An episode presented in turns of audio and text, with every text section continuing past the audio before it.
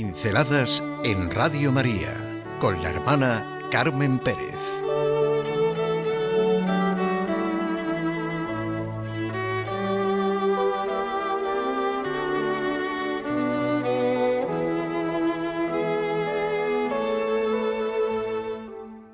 Ángeles y arcángeles. Una pincelada sobre lo que los cristianos vivimos con asombro, admiración y ternura. El que Dios, en su inmensidad y grandeza, haya querido crear esos seres que en el lenguaje humano llamamos ángeles y arcángeles. Hay una familia que ha puesto a sus hijos estos tres nombres. Miguel el mayor, Gabriel el chico que sigue y Rafael el más pequeño. Un día unos compañeros le preguntaron a uno de ellos, no recuerdo cuál, si él creía en los ángeles y en los arcángeles. Sí, claro. ¿Y tú no? ¿Dónde tienes la dificultad? Quizá en el Dios en que crees y en lo que para los creyentes son los arcángeles y los ángeles custodios. Pues chico, si abres los ojos a la inmensidad de todo lo que existe, a la grandeza de la naturaleza en todas sus manifestaciones, a la creación entera, pues mira, no sé por qué te extrañas de que existan. Ahí está el quid de la cuestión. En el Dios en el que creemos y en su modo de crear, redimir, intervenir, manifestarse. El Papa Francisco señaló en la inauguración de una imagen de San Miguel Arcángel en la Plaza de la Gobernación del Vaticano que ante las pruebas y las dificultades de la vida no estamos solos. Los ángeles nos ayudan y sostienen ofrecen sus alas para superar los peligros, para poder volar alto respecto a aquellas realidades que nos pueden pesar en la vida o nos tiran hacia abajo. La imagen era una invitación a la reflexión y la oración que se inserta muy bien en el año de la fe. En San Miguel se nos expresa la actuación de Dios sobre el enemigo, la dificultad, el Papa Benedicto XVI se refirió mucho a los ángeles y a su importancia en el dogma católico y en la vida del cristiano y de la Iglesia.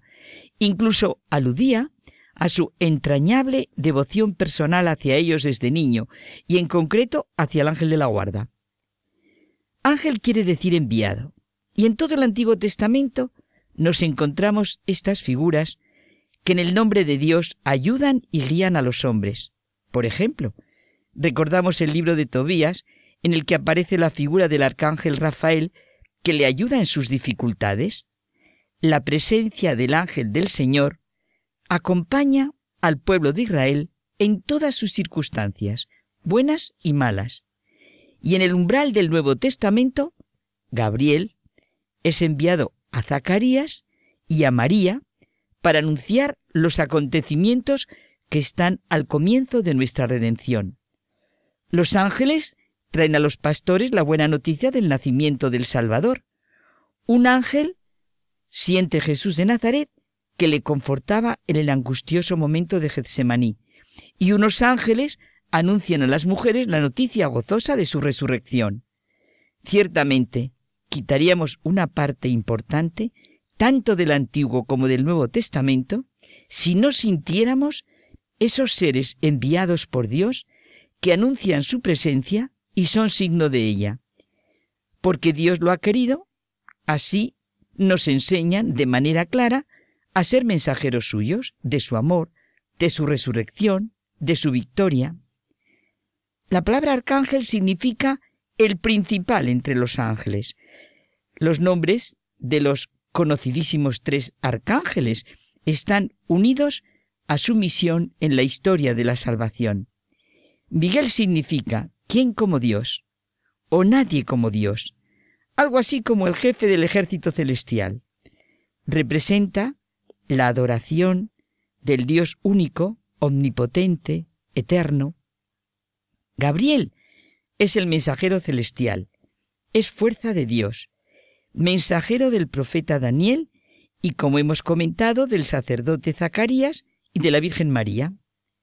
Realmente para nosotros se le confió la más alta misión que jamás se le haya confiado a criatura alguna, anunciar la encarnación del Hijo de Dios.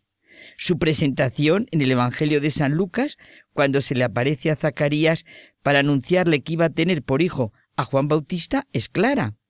Yo soy Gabriel, el que está en la presencia de Dios. Y la escena de la encarnación la recordamos perfectamente todos los días en nuestra diaria oración del ángelus. El arcángel Rafael es protector de los viajeros, de la salud y también del noviazgo y de las relaciones entre marido y mujer. Es medicina de Dios. Se presenta a Tobías como uno de los que están delante de la gloria de Dios y tienen acceso a su presencia. Acompaña al joven Tobías cuando cumplía un difícil encargo y le orientó en su camino para solucionar difíciles asuntos de su esposa. Los ángeles son criaturas de Dios por una libre decisión de su voluntad divina.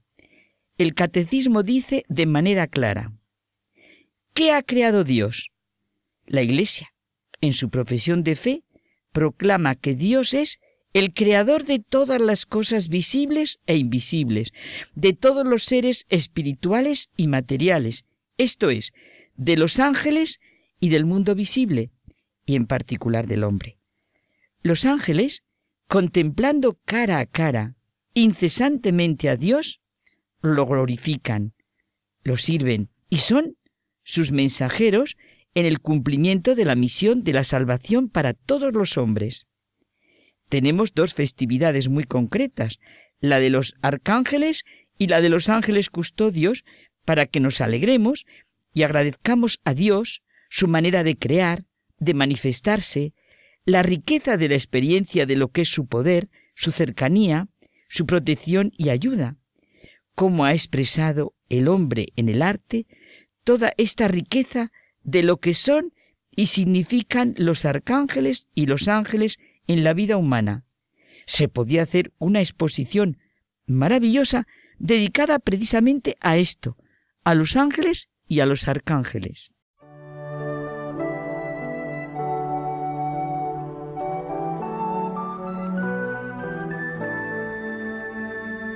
Pinceladas en Radio María con la hermana Carmen Pérez.